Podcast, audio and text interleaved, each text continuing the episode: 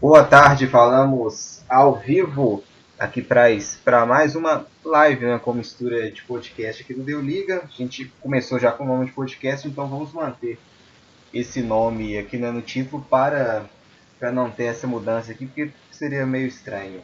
Bom, eu sou Marcos Sattler, hoje falamos ao vivo aqui nesse sábado, dia 20 de junho, agora são 13h30 da tarde. Vamos debater tudo o que está acontecendo nas grandes ligas europeias e também os destaques né, do, do, do, futebol aqui no Brasil. Eu estou ao lado de Luiz Henrique Gregório. Boa tarde, Luiz. A gente nos encontrando de novo após né, uma partida eletrizante do Campeonato Alemão. Boa tarde, Marcos. Boa tarde, Matheus, Pablo, para quem está nos acompanhando. Foi uma partida boa, postada pelo equilíbrio, depois de um domínio do Dortmund no primeiro tempo. Mas foi uma partida interessante de se ver como ver como as equipes alemãs vão se comportar nessa última rodada, que tem decisões bacanas para esse campeonato alemão. Matheus Henrique, boa tarde para você. Como é que tá aí, Matheus? Tudo bem com você? Os treinamentos no futebol americano estão seguindo, tem que manter a forma, não pode parar. Boa tarde, Max. Boa tarde, Luiz Henrique Gregório. Boa tarde, Pablo. É... Boa tarde a todos os ouvintes que estão nos ouvindo nessa tarde de sábado. É, vamos falar sobre mais uma rodada das, das principais é, competições europeias que estão em andamento. E por enquanto, Marcos, a gente está só mantendo aquele regulamento de treino em casa, só não pode ficar parado, né? Estamos treinando em casa de leve até podemos retornar a treinar em campo ou em academias. Pablo Alejandro, boa tarde, Pablo, tudo bem com você? Boa tarde, Marcos. Boa tarde, Matheus, Luiz Henrique.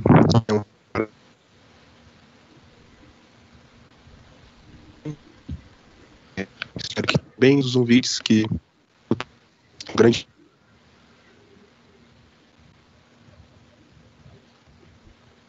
Acho que o Pablo caiu aqui.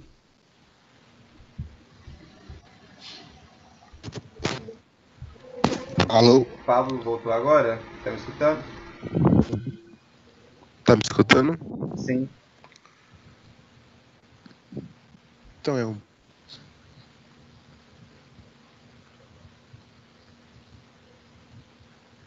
Vamos continuando aqui então.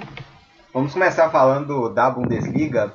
A Bundesliga que conheceu o seu campeão nesse meio de semana pelo oitavo ano seguido, a equipe do Bayern de Munique ficando com o título do campeonato alemão. Já era muito esperado, o Bayern voltou ainda mais né, avassalador após a parada da, da pandemia e confirmando pelo oitavo ano seguido o título da equipe do Bayern de Munique. O título veio na terça-feira após vitória por 1 a 0 fora de casa contra a equipe do Werder Bremen. Luiz Henrique Gregório, título já esperado, né? Surpresa para ninguém, o Bayern coroando mais um título do campeonato alemão, o oitavo título seguido. É, né? O Bayern depois daquela arrancada, né? No início do campeonato, o Bayern estava oscilando, deu um sinalzinho de que talvez a temporada poderia ficar em outro lugar em vez da sala de troféus dele. Só que no passar do ano de janeiro para cá, né?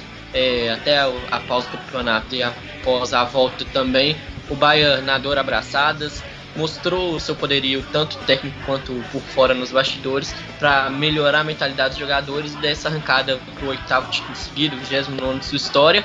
Mas se o campeonato teoricamente não foi decidido com grande emoção, deixou a disputa pelo segundo lugar também emocionante pelas últimas vagas na Liga dos Campeões e também no rebaixamento a disputa está legal no campeonato alemão, né? Se no título não deu uma grande emoção, pelo menos a, o resto das decisões do campeonato alemão fica emocionante e legal de se acompanhar.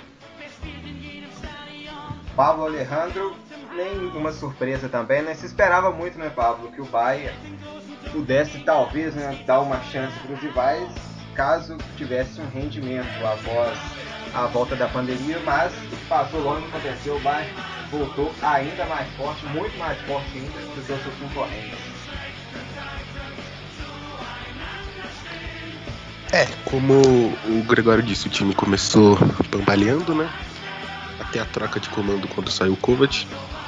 Mas após a volta da pandemia, mostrou que é um time muito forte, com uma mentalidade vencedora.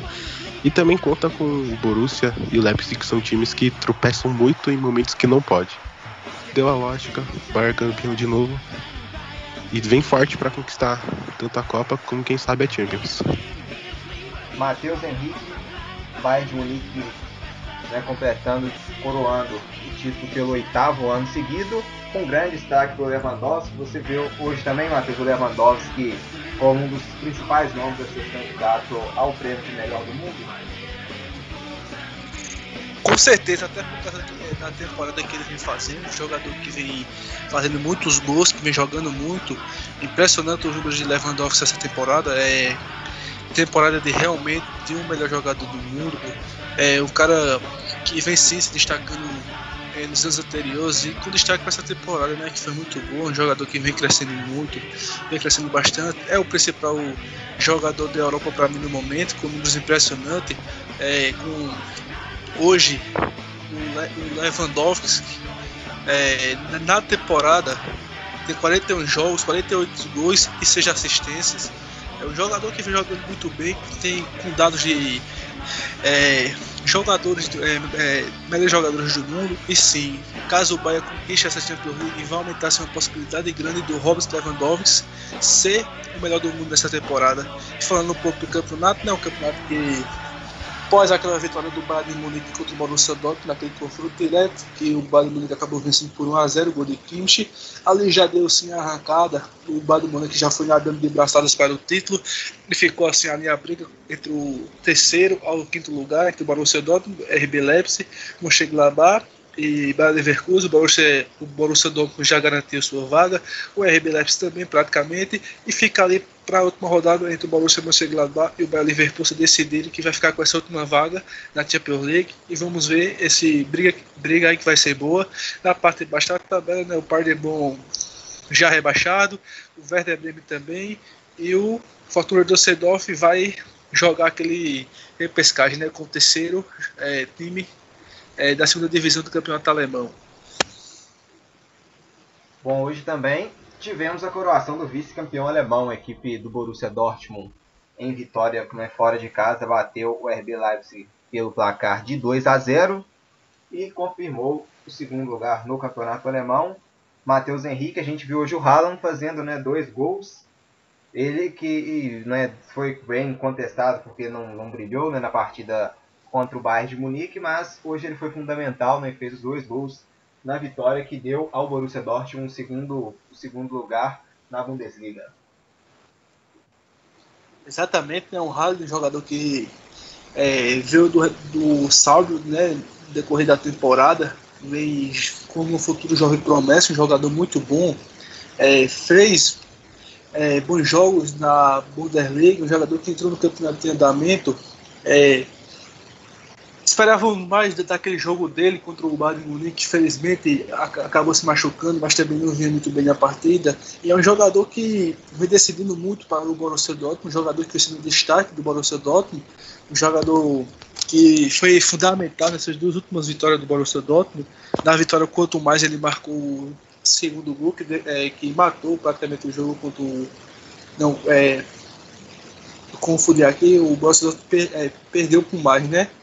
É, no caso, o Haaland, ele marcou dois gols contra o RB Leipzig e no caso também marcou contra o Fortuna do Düsseldorf, né? O, o Fortuna do Düsseldorf, o Borussia Dortmund, que estava jogando na 21 primeira rodada do Campeonato Alemão, ele entrou no decorrer da partida, acabou decidindo o jogo. Contra o mais o Borussia Dortmund acabou tropeçando, mas já estava com a vaga é, praticamente caminhada para a Champions League. E Hoje ele tá no RB Leste, né? Eu esperava até um jogo mais duro, mas não. O Borussia Dortmund é, dominou boa parte do jogo. O Leipzig perdeu bastante com a saída do Subsec também, que saiu machucado no decorrer da partida.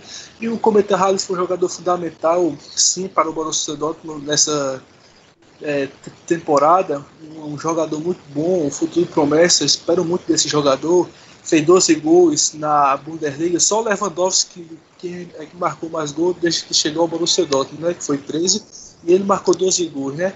Então, é, Infelizmente, a principal meta do Borussia Dortmund, que era conquistar o título, não conseguiu conquistar, mas garantiu sua vaga na Champions League, garantiu seu vice-campeonato e garantiu também um bom jogador, né? Que é o Cometa Haaland, que pode sim ser o grande jogador europeu, já está concorrendo aí ao Prêmio d'Or e vamos ver, né, na próxima temporada como é que ele vai ser.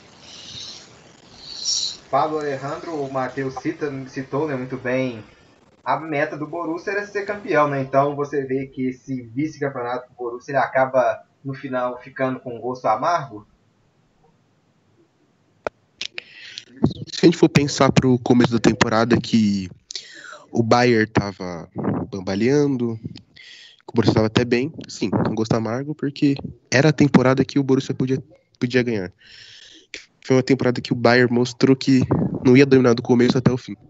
Mas Borussia também bambaleou e acabou, entre, acabou deixando o Bayern abrir vantagem e ser campeão. Eu só queria dar um ponto sobre o Sancho, que na volta da pandemia, primeiro ele não jogava porque estava fora de forma, né? Aí depois era para poupar pro Bayern, contra o jogo contra o Bayern, ele começou até no banco contra o Bayern. E hoje foi reserva de novo. Tudo indica o jogador deve mesmo deixar o Borussia ao final da temporada. Luiz Henrique Gregório, a gente transmitiu. Luiz Henrique Gregório, a gente transmitiu essa partida né, da, entre Leipzig contra o Borussia Dortmund. E a gente, a gente viu o Leipzig chamou né, muito também o Borussia, principalmente no, no, no início do jogo.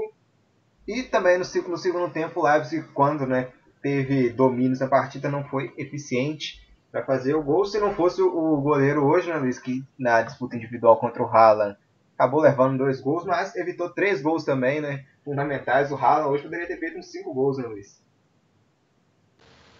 Exatamente, né? Na partida de hoje o Glatz brilhou. É, no primeiro tempo fez duas grandes defesas com o Haaland na cara do Glatz e ele se virou, conseguiu ter um reflexo rápido, evitar os gols do Borussia, mas os gols, tecnicamente, que ele não que ele sofreu pro Haaland são gols que aí foram muito mais falhas defensivas também, né? O Haaland chegou, obviamente, ele é o atacante fixo de área, faz muitos gols assim. Pro futuro é uma promessa. Se evoluir nos outros quesitos de jogar mais, participar também, vai ter tudo para conseguir voos mais altos na carreira.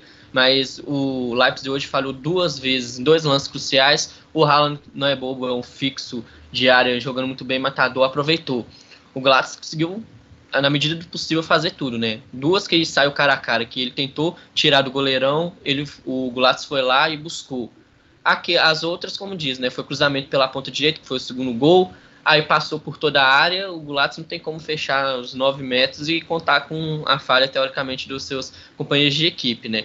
O Haaland não tem nada a ver com isso, tem que aproveitar mesmo, aproveitar o momento, né? É, consolidou, consolidou o segundo lugar por causa disso, o Leipzig o primeiro tempo chamou muito o Dortmund, o Dortmund aproveitou, martelou uma, martelou duas, martelou três, aí até não aguentar mais. No segundo tempo, o Dortmund deixou o Leipzig dar uma equilibrada na partida, mas no Leipzig hoje não se equilibrou tanto. O Werner pouco apareceu, foi anulado, o Forsberg foi anulado, Sabitz infelizmente saiu machucado, né? Então são esses pequenos detalhes que acabam é, propiciando o próprio Leipzig não ter conseguido disputar a ponta do campeonato por mais tempo ou o segundo lugar também. A mesma coisa que o Borussia fez com o Bayern de Munique, o Bayern de Munique começou capenga, o Bayern de Munique cresceu num ponto de competição, tanto o Borussia Dortmund quanto o Leipzig desceram um pouquinho o patamar, e o resultado final foi isso.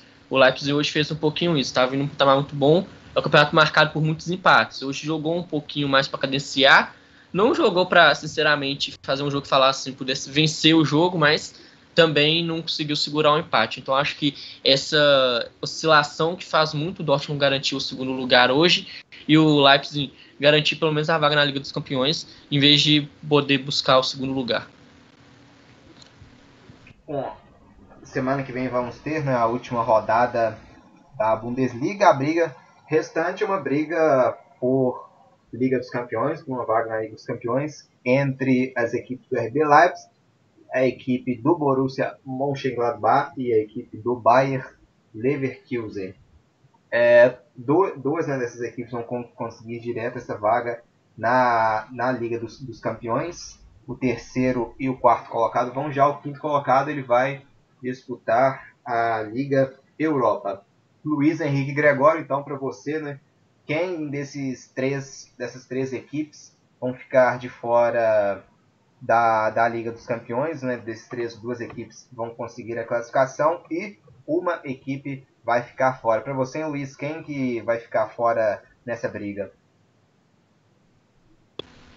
Olha, pela tabela, assim, olhando a análise teórica, o Glabach sai um pouquinho na desvantagem, né? Até porque o Leverkusen vai pegar o mais, como o time que oscilou mais, e o Glabach vai pegar o Hertha Berlim, que está numa posição assim mais confortável do que o mais. Então, teoricamente, o Mönchengladbach leva essa desvantagem, porque o mais veio de vitória de 2 a 0 para cima do Borussia Dortmund e também venceu a última partida contra o Werder Bremen. Mas tem que ver como que o Leverkusen vai comportar, já que é um time que manteve um pouquinho a, a dinâmica desse G4.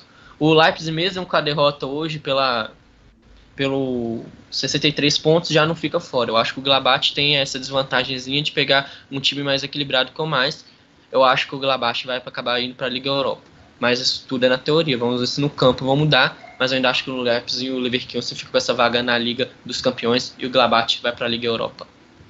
Pablo Alejandro, repito né, a mesma pergunta né, que eu fiz para o Luiz para você nessa briga direta. Qual desses três para você que vai ficar fora né, da, da, da, próxima edição da Liga dos Campeões entre Leipzig, Borussia Mönchengladbach e o Bayern Leverkusen.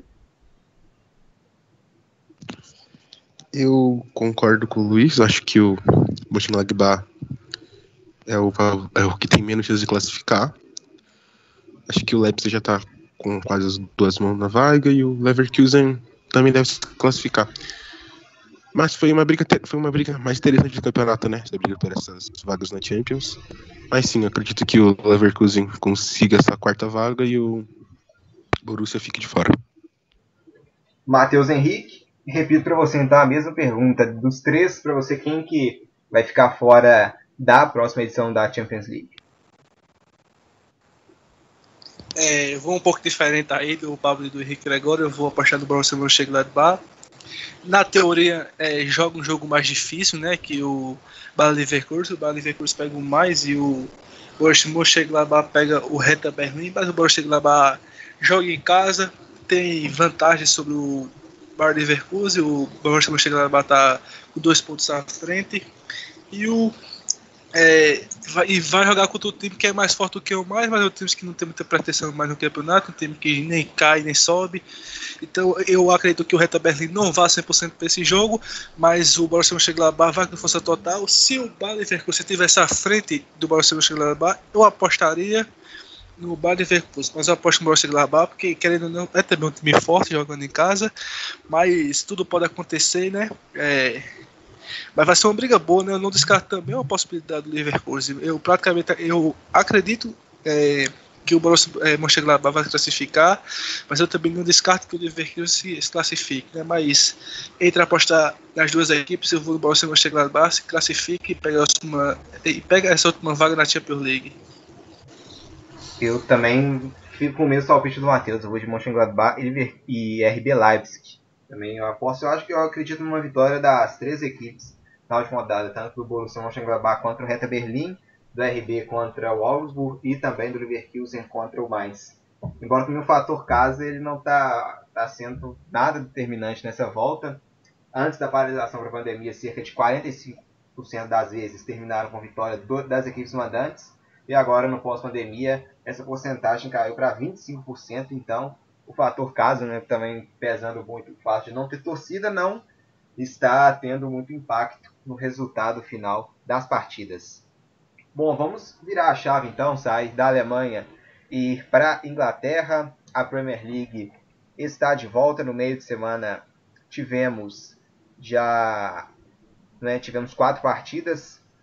Na, na quarta-feira, nos jogos atrasados, a equipe do Aston Villa empatou em 0 a 0 com o Sheffield o Manchester City bateu o Arsenal por 3 a 0 e ontem, na sexta-feira, tivemos o Norwich sendo derrotado por 3 a 0 para o Southampton. O Tottenham empatou em 1 a 1 com o Manchester United. E hoje, já encerrados, a equipe do Watford empatou em 1 a 1 com o Leicester. O Brighton venceu por 2 a 1 o Arsenal e o West Ham perdeu em casa por 2 a 0 para a equipe do Wolverhampton. Em andamento agora, com 5 minutos de jogo, Bournemouth e Crystal Palace vão empatando em 0 a 0 Vamos começar então com o, o duelo né, do Big Six que tivemos na, na, terça, na quarta, perdão, com o Manchester City batendo o Arsenal por 3 a 0 Matheus Henrique, a, a coisa tá feia lá na equipe do Arsenal, né? Tivemos contusão no meio, no meio da partida, né? No, na equipe do, do Arsenal. O Pablo Mari machucou aos 24 minutos entrou o Davi Luiz. Aí, aos 47 minutos do primeiro tempo, saiu o gol do Sterling. Já depois, no segundo tempo, com 4 minutos de jogo, o Davi Luiz, que entrou no lugar do Pablo Mari, cometeu né, um pênalti, foi expulso, o pênalti que resultou no gol do De Bruyne. E no final, né, mais no final da partida, já nos acréscimos, o Manchester City ainda fez o terceiro gol. A coisa tá feia no Arsenal, não é Matheus Henrique, que ocupa no momento apenas a nona colocação da Premier League.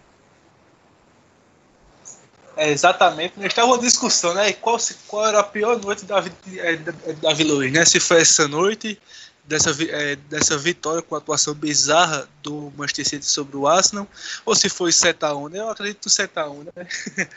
foi, foi a pior noite da, da vida de Davi Luiz, mas nada tirando o mérito dessa situação dele, um jogador que entrou no lugar do Pablo Marim, né, que veio emprestado do, é, veio emprestado do Flamengo com opção de compra, provavelmente o Arsenal deve comprar, apesar da lesão. É, a diretoria já se pronunciou sobre isso, né?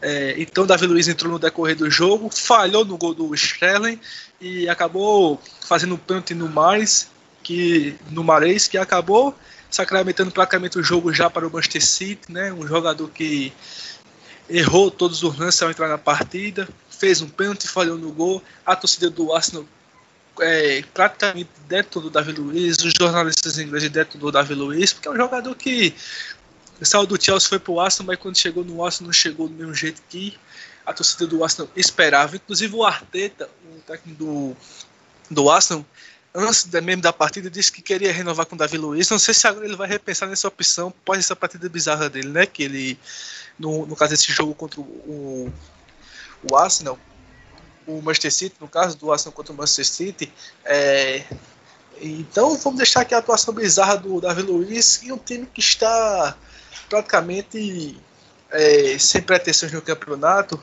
é, não sei se deve lutar pelo menos por uma vaga na Liga Europa, pois é um time que é, não vem mostrando bom resultado. Hoje sofreu mais uma derrota para o Brighton. No finalzinho, o jogador estava ganhando e sofreu mais uma lesão, que foi a lesão do, do Leno, goleiro. E é um time que é, vem jogando próximo campeonato. É um time que não contrata muito bem boas peças. Tem boas peças sim, mas não tem que contratar peças pontuais. E é esse recado que a gente pode deixar né, para a diretoria aí do Arsenal, o que é que eles pretendem fazer com esse time, que é um time, querendo ou não, um time tradicional da Inglaterra, o que, que eles vão querer é, fazer, se vão contratar, porque o técnico da Arteta, pelo jeito, está com o elenco totalmente limitado, está com o elenco não elenco ambicioso que vai brigar por é, Liga Europa, que vai brigar por Champions League, mas é, vamos ver a situação aí do Arsenal, que é um time que praticamente vem sendo a decepção dessa temporada.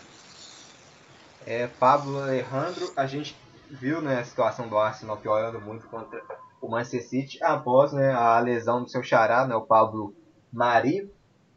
Depois da lesão dele, a, a situação desandou no Arsenal. Pablo, a gente vê hoje o Arsenal ele está a seis pontos atrás do Manchester United, que é o quinto, mas apenas três pontos separam o nono colocado Arsenal do décimo terceiro colocado Southampton. Né? Então, essa tendência do Arsenal se continuar nesse ritmo, a tendência é despencar ainda mais. Né? Antes de passar a palavra para você, eu gostaria né, de pedir que quem estiver aqui nos acompanhando ao vivo, deixar o seu like e também se inscrever no nosso canal, porque em breve a gente vai voltar também com muitas outras lives e também Amanhã eu e o Luiz Henrique Gregório vamos transmitir ao vivo a partir das três da tarde Everton contra Liverpool. Pablo Alejandro, a situação do Arsenal está feia, né? Já segunda derrota já após a volta da pandemia.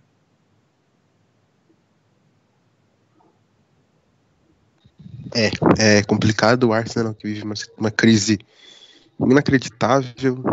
Davi Luiz entrou e mudou o jogo, né? O lado negativo do torcedor do Arsenal.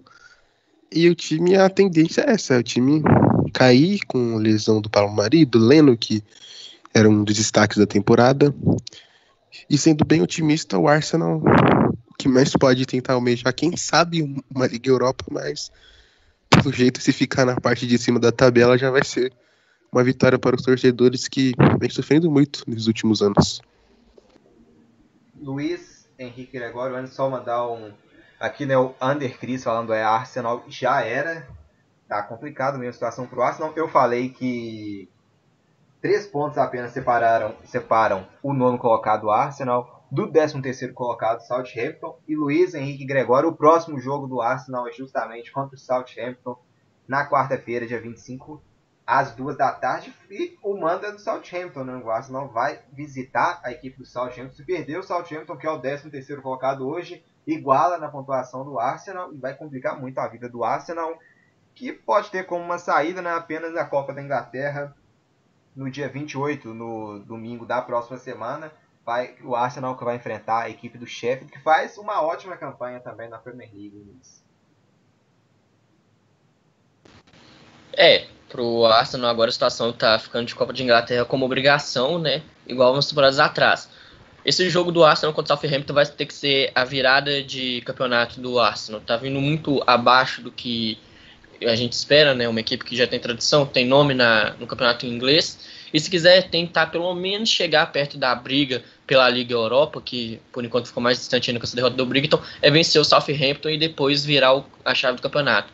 Aí vai entrar a questão do lado do treinador, como diz. O Arsenal está com a lesão do Palmarim, a lesão do Leno.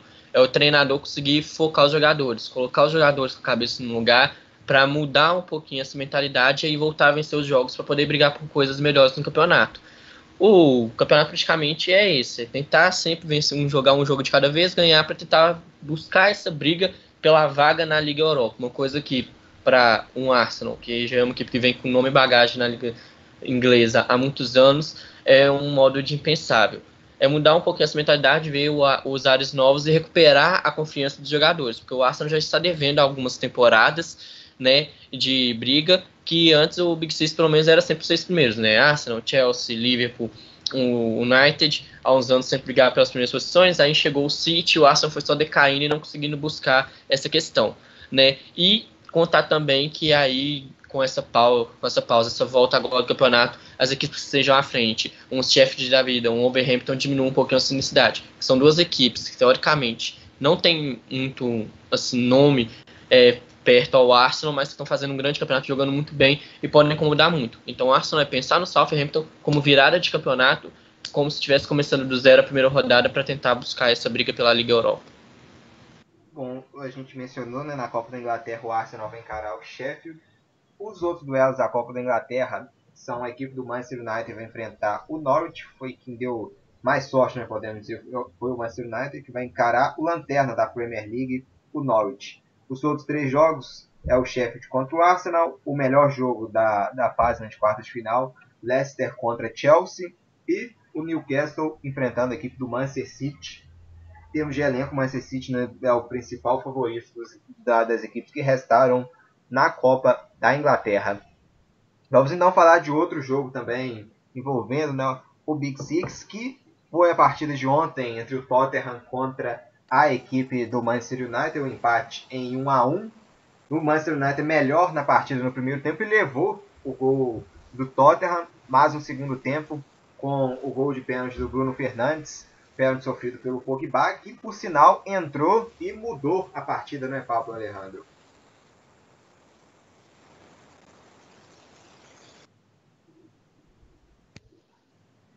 A volta. Então, o time do United ontem controlou o jogo inteiro, foi melhor nos dois tempos. Porque esse jogo contra um time do Tottenham, que conhecemos o time de José Mourinho, né? Em jogos grandes, costuma ser um clube, um time que só se defende. Fez um gol em umas em falhas individuais do United e com uma bela jogada individual do, do Bergwijn. Aí quando a entrada do Pogba, o time do United cresceu mais ainda, começou a ter mais volume de jogo, ele conseguiu cavar um pênalti e o time arrumou um empate. Mas se fosse por justiça, o United merecia sair com a vitória. É, em termos de estatísticas na partida, o United teve 61% contra 39% do Tottenham de posse de bola. Foram 6 seis chutes a gol do United contra 3 do Tottenham. Placar em, em 1 a 1 Luiz Henrique Gregório. A gente viu o placar para você. Foi justo ou o United, né, como o Paulo mencionou, merecia sim ter, ter saído com, com a vitória? Foi quem jogou melhor na partida, quem se propôs mais a vencer o jogo? É, para a gente crescer futebol, geralmente quem domina e propõe jogo também é sempre melhor ganhar e sempre merece vencer. Mas o Mourinho prova que com esse estilo de jogar mais defensivo contra equipes que estão melhores no campeonato e mais fortes que a equipe dele, que o futebol às vezes sempre vai vencer também quem aproveita melhor as oportunidades. Né? O Tottenham jogou fechadinho, teve a oportunidade, fez o gol na oportunidade que teve. Depois deixou o Manchester não é que deixou, né? O Manchester dominou, o Tottenham soube sofrer, jogar no defensivo, o Pogba conseguiu dar aquela cavada no, no pênalti e aí o United empatou. Mas o Mourinho é essa, esse exemplo de que às vezes no futebol não é quem vai dominar as, as partidas que vai vencer, e sim quem aproveitar melhor as oportunidades. É, o Mourinho trabalha isso há muito tempo em muitas equipes dele. Os títulos dele são assim, baseados também em equipes mais defensivas, mas na questão assim, o United obviamente pela dominância merecia vencer, mas dominou, mas não aproveitou totalmente todas as chances que teve e sai com empate. Pode ser um gosto amargo? Sim, mas não compromete tanto a disputa ali, né? Ele continua no quinto lugar com 46 pontos, o Tottenham continua em oitavo com 42, pelo menos não deixou ele aproximar. Tem um, um perigo por causa que o Overhampton venceu, foi para 46 pontos também. Não compromete tanto, mas abre um, um, olho assim, um sinal de que quando tiver a chance de dominar o jogo é aproveitar todas para poder vencer, para poder garantir uma vaga em uma competição europeia continental. No caso, ou a Liga dos Campeões, já que briga com o Chelsea diretamente está com 48 pontos, ou na Liga Europa. Bom, a gente, né, em relação ao pênalti do no Pogba, teve o VAR não interferiu, né, o juiz com a marcação de campo do juiz. Teve o pênalti depois, né, na, no final de, do jogo também, né, para United no Bruno Fernandes. E a gente que o VAR depois né, foi corrigiu e voltou. A gente numa primeira impressão, a gente podia, poderia até ter achado que foi pênalti, como o juiz também achou, mas o VAR depois confirmou que realmente não existiu a penalidade. Para vocês, hein, vou começar com o Matheus Henrique. Foi pênalti no Pogba ou não, hein, Matheus? É, eu particularmente revi esse lance e vi os melhores momentos da partida, logo mais à noite, quando acabou a partida. Eu achei que foi mais cavado do que pênalti. Houve sim um puxavante, mas não foi um puxavante tão assim que, digamos, foi pênalti, entendeu? Até eu acho que na transmissão na ESPN, o Maurício César Pereira citou é, essa cavada do, do Pogba, que ele cavou bem um pênalti, mas eu não achei que foi pênalti Houve sim um puxavante, mas não foi aquele puxavante tá lá. É, ele puxou o jogador e tal, mas Pogba tomou a frente do jogador. É, o Eric Dyer, que foi o jogador que marcou, é, que marcou o pênalti no, é, no Pogba, é, ele tocou no do Pogba e Pogba, é, com toda a sua experiência, né, cavou o pênalti, mas se dizer assim, eu não achei pênalti, eu não achei tanto, eu achei que Pogba cavou bem um pênalti, mas é um pênalti discutível sim.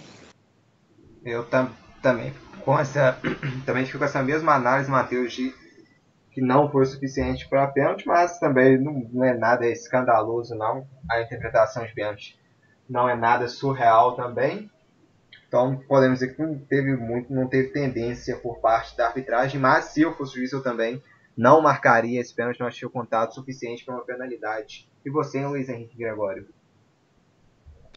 Revendo o lance, eu tenho que concordar com vocês, né? É, para mim, obviamente, houve aquele toque, aquela carga assim, mas mesmo sendo na altura do ombro ali do braço, um pouquinho pegando as costas, não foi suficiente para ser marcado o pênalti, né? Obviamente, quem joga no setor ofensivo futebol não é de agora, tem essa malandragem. Se o cara encostar no seu braço e tal, você vê que você vai perder um pouquinho o equilíbrio e tal, é, se joga e marca. Obviamente, o juiz sempre vai nessa onda. Eu não, não marcaria, não. Pablo Alejandro, você também você concorda ou discorda com, com a marcação do árbitro na, na partida do pênalti no, no, no Pogba? Eu concordo com o árbitro, achei piante também. Porque, sim, não foi aquele, nossa, aquele empurrão que, nossa, vai, o jogador vai cair por isso. Mas o Dyer sofreu um drible desconcertante, fez uma carga nas costas do Pogba, ele sentiu o contato e cavou o pênalti com experiência. Mas a carga nas costas é, fez o pênalti, ainda mais do VAR não podia intervir no lance desse não. Mas é bem interpretativo. Se o juiz não marcasse também, né, seria um absurdo, como marcou, como eu achei que também foi pênalti tudo certo. Agora sobre o segundo, vou comentar. Ela não foi nada mesmo, e o VAR corrigiu o erro do árbitro. Então vamos girar a chave, porque amanhã não vai valer o título né, para o virtual campeão Liverpool, mas amanhã tem o derby, né, o grande clássico da cidade de Liverpool. Vamos ter Everton contra Liverpool às três da tarde. A bola vai rolar aqui ao vivo no Deu Liga comigo e o Luiz Henrique Gregório. Então, Luiz Henrique Gregório, o que esperar desse jogo, desse Everton Liverpool, é a chance, né, como a gente falou no, no, na nossa última live, é a chance do Everton ganhar do Liverpool é agora. Sim, né? Eu espero um jogo até quente por causa que o Liverpool está com esse título da Premier League engasgado. E o Everton é, tem a chance porque é um período longo, né? São quase três meses parado, o time volta, questão de fisicamente. Se a gente for olhar que o Liverpool, é, tecnicamente, dentro de campo na temporada, tem uma disparidade enorme em relação a outros times da Premier League e alguns também da Europa em geral, o Everton, obviamente, se tivesse na temporada corrida mesmo, tudo nos conformes, é, eu acho que seria 90% de apostas que o Liverpool ganharia e 10% do Everton. A maior chance agora, pelo menos, fica 50-50 nesse derby. E eu acho que a questão física, obviamente, quem conseguiu aproveitar melhor os treinamentos vai contar muito. O Liverpool praticamente é campeão, joga já com aquela sobra, mas eu acho que ó, quer coroar e ganhar um clássico nada mais que isso para encaminhar. Então, o Liverpool vai ter esse equilíbrio, mas eu espero jogo quente por isso. A chance do Everton é essa, aproveitar, né, para ganhar uma moral e de falar que ganhou o clássico do Liverpool, que é um time que está disparidade, e melhorar um pouquinho a situação do campeonato, né? O Everton está em 12 é, 37 pontos. Não tem grandes assim, chances de voltar a brigar um pouquinho por vaga na Europa nos outros anos, mas também para cair fica complicado, né? São 10 pontos de vantagem para o Bournemouth, teria que perder muito. Então, para quem já está como um campeonato, vamos dizer, quase que encaminhado de campanha de meio de tabela, ganhar o Liverpool não seria nada ruim, né? Ser responsável pela segunda derrota do time que está dominando a Europa nos, nas últimas duas temporadas, eu acho que seria de grande grado. Vai ser um jogo quente, eu acho que vai ser muito legal de se acompanhar com a gente. A gente vai. O Alisson já vai retornar para esse jogo, né? Alguém sabe confirmar?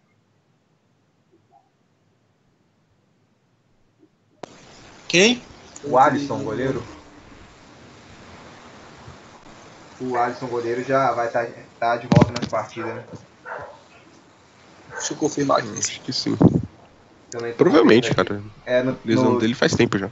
365, o Alisson tá, não tá como dúvida e nem aqui na lista de, de quem vai estar tá fora do é. jogo. Ele tava. Ele tá treinando de boa, não tava? Acho que tava. Sim, pra mim também creio que ele vai estar assim, de volta amanhã fora do jogo que está mostrando aqui. No 365 vamos ter o Mina, o Alcott, o Delph e o. Isso é, são os três mesmo. Só no Liverpool quem vai estar tá fora é o Shaqiri e o Klein. E o Adrian, que é dúvida, né? Então acho que a torcida do Liverpool vai estar até mais satisfeita do Adrian ser dúvida. Vamos né, ter amanhã, né, Paulo? Everton contra Liverpool. Vamos ter um bom duelo brasileiro, né? Richarlison de um lado e Firmino do outro. Amanhã o clássico de Liverpool, né?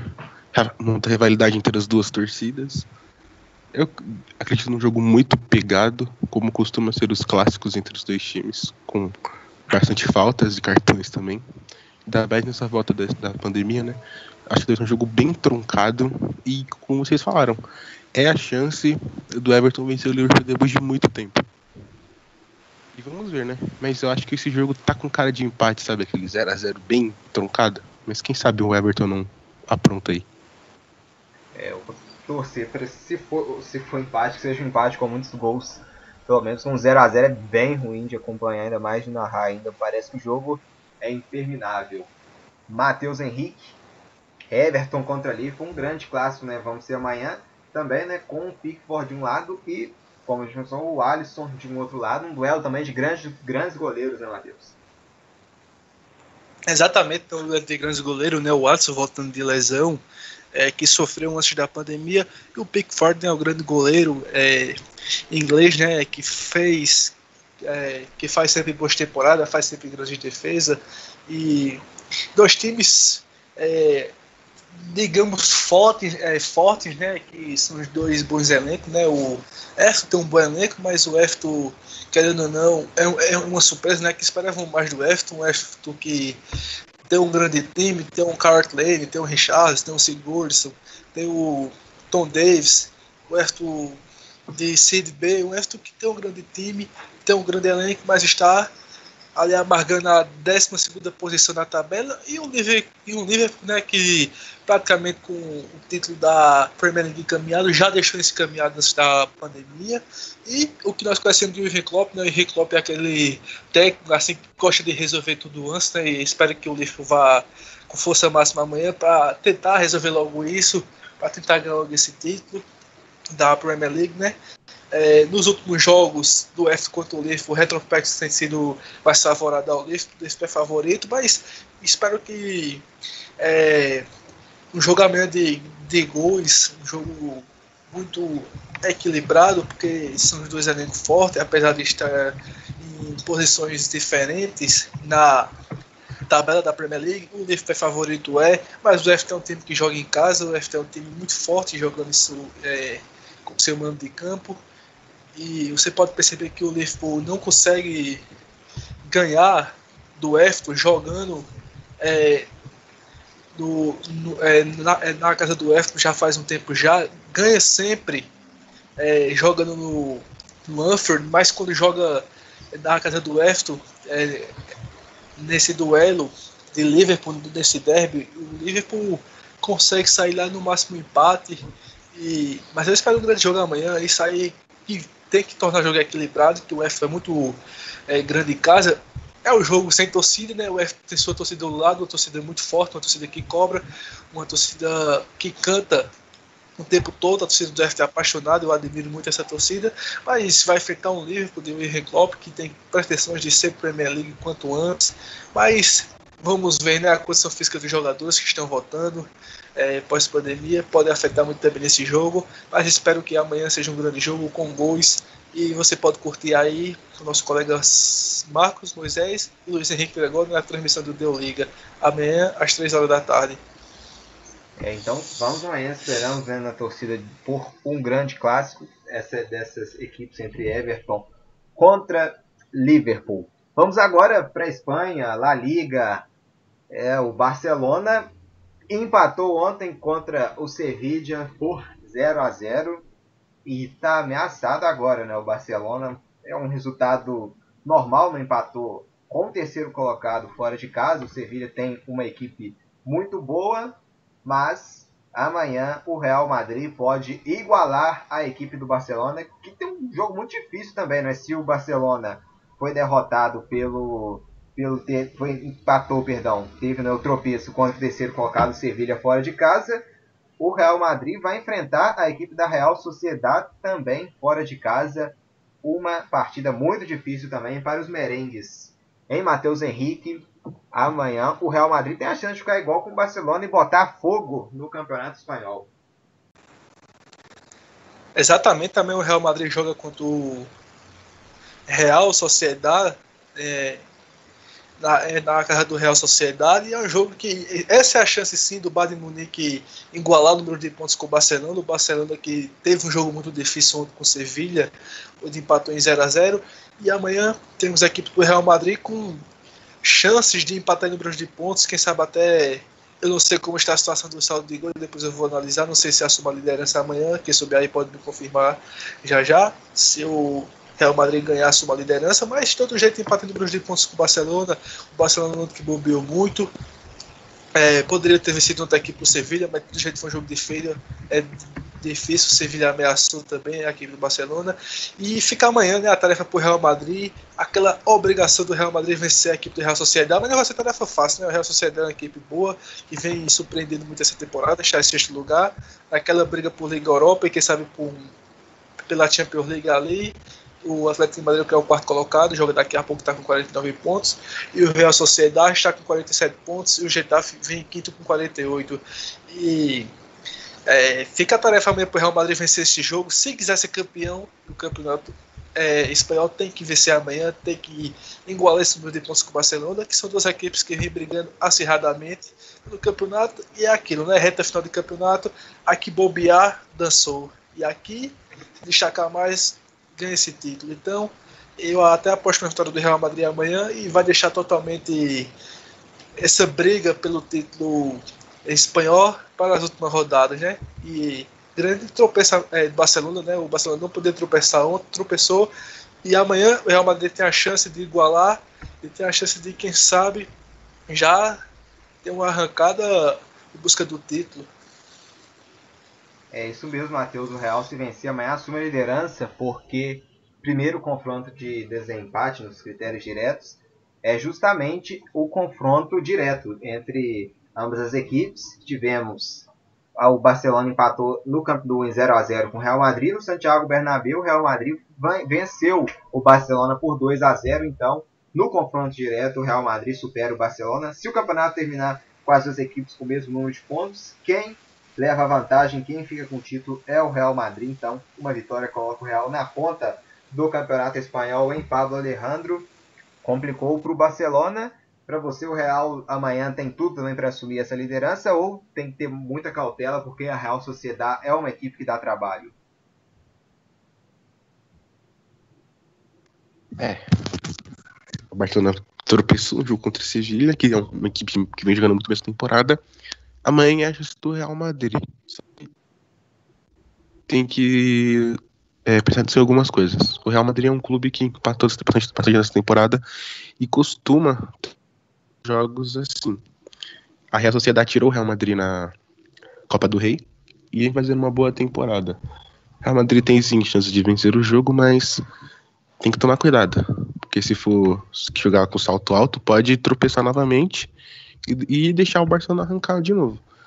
Mas o Real Madrid tem a vantagem do do critério de desempate, né? Então, só depende dele fazer campeão. E esse pode ser um problema para o Real Madrid só depender dele mesmo. É, exatamente. É, Luiz Henrique Gregório, Real Madrid e Barcelona protagonizando das ligas onde estão voltando. A liga que está com a melhor briga pelo título é a La Liga, né, Luiz? Com Barcelona e Real Madrid protagonizando um embate que está sendo gigantesco, né? É, gigantesco até pelo histórico, né? A Liga é dominada por Barça e Real há muitos anos, né? Uma ou outra temporada o seu Atlético de Madrid conseguiu tirar esse protagonismo e essa temporada não é diferente, né? O Real Madrid aproveitou a chance que teve, venceu o é o clássico e consegue essa vantagem assim empatar em número de pontos, obviamente em confronto direto, mas essa rodada é muito decisiva, né? O Barcelona empatou com o Sevilla, que é uma equipe que está fazendo uma grande temporada, uma equipe é, dura, é, a gente transmitiu o jogo, quem acompanhou com a gente é uma equipe que consegue fazer transições, manter um pouquinho o seu conforto até quando deixa o adversário jogar. E o Real Madrid vai pegar a Real Sociedad, que é uma equipe que vem fazendo uma grande temporada também, brigando por Liga dos Campeões, né? É, só que vem de uma oscilação. Então tem que saber se essa Real Sociedad que vai jogar com o Real Madrid amanhã vai ser essa Real Sociedad concentrada que fez esse grande campeonato, que chegou a eliminar na Copa do Rei a equipe de Madrid, ou se vai ser a Real Sociedad que pós-pandemia voltou um pouquinho abaixo, acabou perdendo para a equipe do Alaves por 2 a 0 empatou com o por 1 a, por 1 a 1 Então, tecnicamente, essa rodada é a chave mesmo, porque tanto no confronto, nas próximas rodadas com o Barcelona e o Real Madrid, é, poucos confrontos são com equipes duras assim mesmo na parte de cima da tabela, o Barcelona não aproveitou, empatou com o Sevilla. Então o Real Madrid agora, se continuar com essa dominância dos, outros, dos últimos dois jogos, um 3x1 contundente em cima do Eibar, um 3x0 em cima do Valência, tem chance de ganhar com a Sociedade.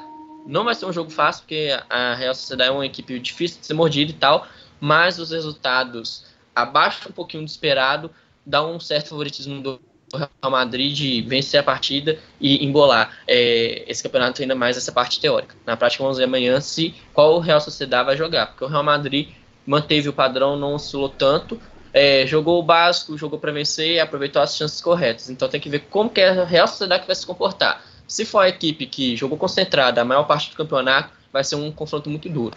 Agora, se for a equipe displicente um pouquinho que jogou os últimos dois jogos, facilita um pouquinho mais o caminho do Real Madrid de empatar essa briga pela liderança, voltando ao primeiro lugar, e aí deixar mais emocionante ainda a, a, disputa pelo título, né? E já na próxima rodada o Real Madrid pega o Mallorca, por exemplo, que é um time que briga pela zona de baixamento, e o Barcelona pega o Atlético de Bilbao, que é um time que está lá embaixo. Então, tecnicamente, entre essa rodada e a próxima, a chave essa realmente é a rodada. Se o Real Madrid aproveitar esse empate do Barcelona, vencer a Real Sociedad, aí empata. Se a Real Sociedad conseguir vencer o Real Madrid, dá um alívio a mais para os torcedores culés, que aí vão caminhar um pouquinho mais tranquilos rumo ao título.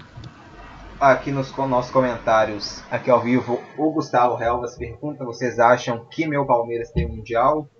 É uma pergunta bem complicada de responder, né? Que paira no semblante né, do, do, do futebol nacional há muitos anos, mas como é seu time, não é Relvas, então se você acha que tem, né, é o que prevalece, né, o que prevalece é a opinião do torcedor, né, claro.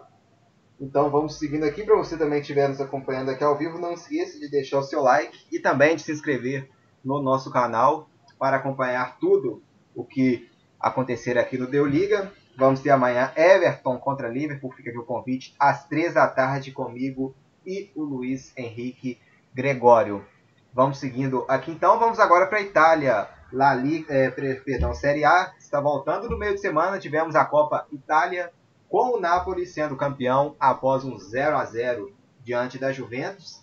Foi o segundo 0 a 0 da Juventus essa volta pós-pandemia. Primeiro foi um 0 a 0 contra o Milan, o Milan ainda com um jogador a menos por boa parte da partida. Então, né, a Juventus voltou, voltou mal, né? Tem um elenco, acho que é indiscutível aqui, né? Creio que todos vocês também vão concordar comigo que é a, Ju, que a Juventus tem o melhor elenco disparado do futebol italiano, mas voltou mal, né? Após a, a parada e a gente espera, né, que seja uma uma queda devido ao a, a falta de ritmo, não seja não se prevaleça, né, que deve, que passe mais rápido possível, porque se continuar nesse ritmo, a Juventus dificilmente vai reverter a derrota que sofreu por 1 a 0 contra o Lyon na, na Liga dos Campeões. Vai ser complicado então para a Juventus. O título foi merecido para você, em Matheus Henrique, a equipe da equipe do Napoli mereceu ganhar até mesmo na partida? Com certeza, né? Que assistiu a partida, podemos ver uma boa atuação do Napoli, uma boa atuação do Mertens, do Insigne e do é, Caleron, que jogaram bem, né? E é, convenhamos ou não, o Buffon salvou a equipe do, da Juventus boa parte do jogo. É, pegou muita bola, é, inclusive bolas em cima da linha, praticamente, salvando a equipe do Juventus de é, ter, é, salvando a equipe do Juventus e evitando o Napoli de ter sacramentado essa título no tempo normal, né? Então, é, foi um jogo que o Arsenal criou as melhores chances do jogo. O Buffon salvou a equipe do Juventus de ter perdido no tempo normal. O Napoli que jogou bem. O segundo tempo foi meio apático, foi muito truncado. O segundo tempo foi até feio de ver. Mas é, a equipe da Juventus, a equipe do Náutico foram para os pênaltis, né? O Dybala acabou perdendo o pênalti, foi infeliz terminar a cobrança, o Danilo, o brasileiro Danilo, e o Napoli que tinha nada a ver com isso, né? Converteu todas as cobranças. Esperamos até que o Buffon, que salvou o, o, a Juventus o jogo todo, ah, o Buffon salvou, então nos pênaltis vai sacramentar, mas não, o Napoli fez todos os pênaltis. E o e a Juventus acabou perdendo os dois pênaltis com o Dybala com o Danilo, né? Então, isso aí fica o primeiro título de Gattuso com a equipe do Napoli e um vice-campeonato de Sarri com a equipe da Juventus, né? Sarri que estava na Napoli, é, foi para o Chelsea, é, ganhou uma Copa da Liga Inglesa, foi contratado pela Juventus, tem boa chance de conquistar o campeonato italiano, mas não vai ser dessa vez que vai conquistar pelo menos um double na Itália, né? Que são os dois títulos. Ficou com vice do, da Copa da Itália com as suas ex-equipes, que é a Napoli, agora foco total em passar do Lyon na Champions League, que será em agosto, e conquistar esse título nacional, esse título da Juventus, é, é campeonato italiano, que, querendo ou não, é, já virou uma obrigação esse título pelo fato de não ter conquistado a Copa da Itália, e agora é, foco total no campeonato italiano e ao término do campeonato italiano, foco total em passar do Lyon, que perdeu o primeiro jogo, e Cristiano Ronaldo também não voltou muito bem nessas duas partidas, inclusive é, foi parado pelo Colibali a partida toda. O Colibali, vamos colocar aquele ditado, colocou o Cristiano Ronaldo no bolso, não deixou o Cristiano Ronaldo jogar, o bom, o zagueiro Colibali. O time da Juventus totalmente fora do ritmo, é, tomou pressão do Napoli, o Napoli teve boa chance. A equipe da Juventus acabou levando aqui para os pênaltis, mas foi é, infeliz no pênalti com a cobrança do Dybala do Danilo e acabou perdendo o título da Copa Itália que fica com a Napoli é, o primeiro título de Gattuso e agora vai em busca do campeonato italiano, que é a sua principal pretensão. E depois do término do campeonato italiano, foco total na UEFA Champions League. É isso mesmo. O Guilherme deixa aqui nos comentários, né? Timo Werner flop. É, realmente, Timo Werner hoje bem apagado na partida de foi até substituído no, no, no, final do segundo tempo. E ele também complementa, o Sarri vai cair mesmo se ganhar o italiano.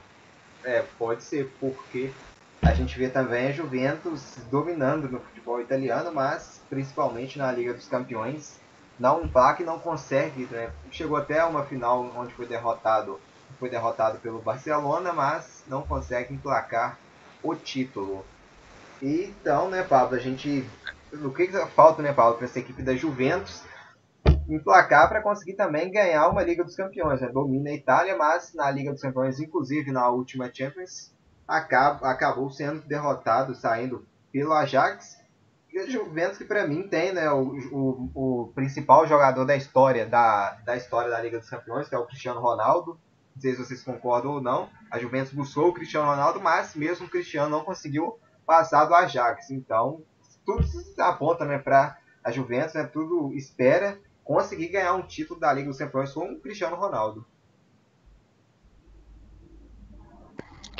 É a Juventus que domina a Itália por anos, anos. Essa temporada tá mais complicada, um time que deixou a disputa do Calcio bem cerrada com a Lazio.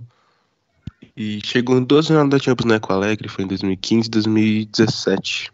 Perdeu as duas por uma por Real Madrid com o Cristiano Ronaldo, é a expectativa do Tour da Juventus é conseguir, conseguir ganhar uma Champions, né? Ano passado, o Cristiano Ronaldo conseguiu tirar o Atlético de Madrid, após marcar um hat-trick. Ele até marcou os gols da Juventus contra o Ajax, mas o resto do time não contribuiu também. A Juventus, para mim, o que falta para a Juventus é uma, quase uma reformulação no time. É uma equipe boa, sim, mas uma equipe com uma idade muito avançada que chega numa uma hora que é para ir e não vai. Acho que a Juventus tinha que mesclar um pouco melhor esse entre experiência e juventude para quem sabe é, conquistar o título de Champions. E é, o Sarri eu acho que não é treinador para Juventus não. Não tem tamanho para ganhar um clube como a Juventus.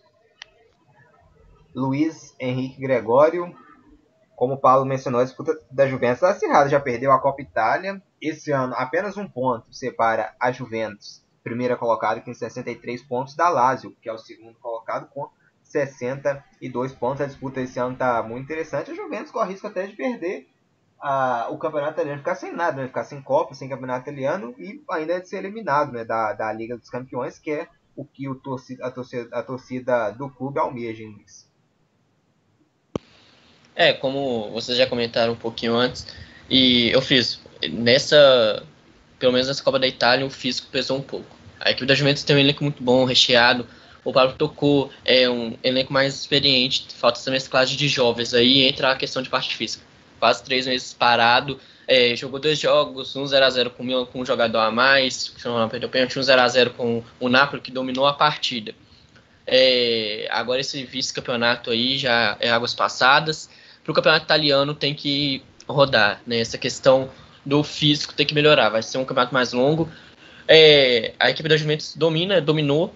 Essa disputa está muito acirrada. Eu acho que não é nem pela questão da Juventus baixar um pouquinho o nível do jogo, oscilar, mas é muito pelo contrário. É a Lazio que elevou o nível, porque a campanha da Juventus, pelo menos até nos últimos anos, nos últimos anos também, são de poucos empates poucas derrotas. Essa temporada são 20 vitórias, 3 empates, 3 derrotas, ou seja, mantém um pouquinho o equilíbrio. Só que a Lazio esse ano elevou. São 19 vitórias, 5 empates e 2 derrotas. Ou seja, uma derrota menos, empatou menos e venceu mais. Então, essa questão da pausa, do físico, vai pesar muito. para esse campeonato italiano, essa volta, como que você vai comportar também a Lazio nesse caso? Porque aí, se tiver oscilação pelo lado da Juventus, a Juventus vai ter que torcer muito para Lazio também oscilar, e a Inter ali correndo um pouquinho por fora depois da derrota para a Juventus também, é, aproveitar esse abocanhamento, né, já que é o terceiro colocado, e buscar ainda mais essa briga pelo título. A Juventus com o italiano, depois dessa pausa, acho que briga mais pelo menos assim, umas 5 6 rodadas, se não tiver oscilação, por enquanto vai até o final. E aí que vai pesar a questão da Liga dos Campeões voltando depois da pausa. O campeonato francês parou. O Lyon fez uma grande partida com a Juventus, venceu o primeiro jogo 1x0, estava vindo em crescente, embora o campeonato francês estivesse meio mal também, ficou fora das competições europeias por isso. Mas a Juventus vai ter rodagem, vai ter jogo. Já jogou dois jogos agora, o físico está um pouquinho abaixo, só que com a passagem da temporada vai jogar mais do que o Lyon no caso, então vai poder aperfeiçoar melhor essa questão física. Então o Lyon vai ter essa desvantagem de não ter jogado esse tempo todo. não sei se parar, fazer um, uns treinamentos a mais, uns amistosos, se a federação autorizar, para tentar fazer frente. Então a Juventus, teoricamente, vai ter uma vantagem é, contra o Lyon nesse jogo de volta, que vai ser a rodagem do time. Então, para o jogo de volta da Liga dos Campeões, é, a Juventus leva um pouquinho de vantagem. Leva o placar é, adverso de 1 a 0, mas tem condições de reverter justamente por isso. Aí, passando os oitavos finais, os jogos da Liga dos Campeões em quarto semi e a final vai ser jogado em jogo único, aí, como diz, vai ser muito legal de acompanhar, porque vai ter chance, às vezes, da Juventus jogar melhor e sair depois. Mas o campeonato italiano, a concentração é essa: melhorar um pouquinho o físico, porque o elenco é, já joga junto há muito tempo, é um elenco qualificado, tem um, um entrosamento, então é trabalhar a questão física mesmo, a inteligência, para quando? É, jogar contra equipes que nem contra o Napoli na final da Copa da Itália. Foi dominada, aproveitar as poucas chances que tiver, fazer os gols para tentar vencer esse campeonato italiano de novo, para não mudar quase nada na questão da Itália, e aí crescer um pouquinho, ganhar uma moral para a disputa contra o Lyon também, e depois, quem sabe, na próxima temporada conseguir jogar bem também, que aí, quem sabe, busca um double na Itália também e joga uma Liga dos Campeões melhor ainda, já que nos últimos anos, pelo menos, a gente sempre chegado nas oitavas de final e acima também. Passando aqui os jogos do Campeonato Italiano, a gente vai ter, tivemos hoje e vamos ter também amanhã a, os jogos que estavam atrasados. Hoje a equipe do Torino empatou em 1 a 1 com o Parma. Vamos ter às 4h45, né, daqui a pouco, o Hellas Verona encarando o Cagliari. E amanhã, 2h30 da tarde, a equipe do Atalanta vai enfrentar o Sassuolo. E às 4h45 vamos ter um bom jogo entre Inter de Milão contra a Sampdoria. A Sampdoria passando por uma fase muito ruim, mas não deixa de ser uma equipe tradicional da Itália. Aí vamos ter a nova rodada a partir de segunda, com a Fiorentina encarando a equipe do Brescia, o, o Lecce encarando a equipe do Milan, Bolonha contra Juventus, a Juve retornando na segunda-feira, às 4h45 da tarde, e na terça, às 2h30, Hellas Verona contra Napoli, a equipe do Spal enfrentando Cagliari, Torino contra Udinese e Genoa contra Parma. Na quarta, é, encerrando a rodada, vamos ter também a Inter de Milão encarando a equipe do Sassuolo, vamos ter também Atalanta e Lazio e Roma contra Sampdoria. Essa é a rodada do campeonato italiano. Seguindo aqui a nossa live, vamos agora falar né, do, do futebol local, vamos falar do futebol brasileiro que retornou com o Campeonato Carioca Partida na quinta-feira, o Bangu foi derrotado pela equipe do Flamengo, pelo placar de 3 a 0. Eu não vou pedir nem para vocês comentarem sobre o jogo, porque foi um jogo que não teve transmissão. Mas aí fica difícil comentar, né? A gente pode analisar mais em termos também de estatísticas.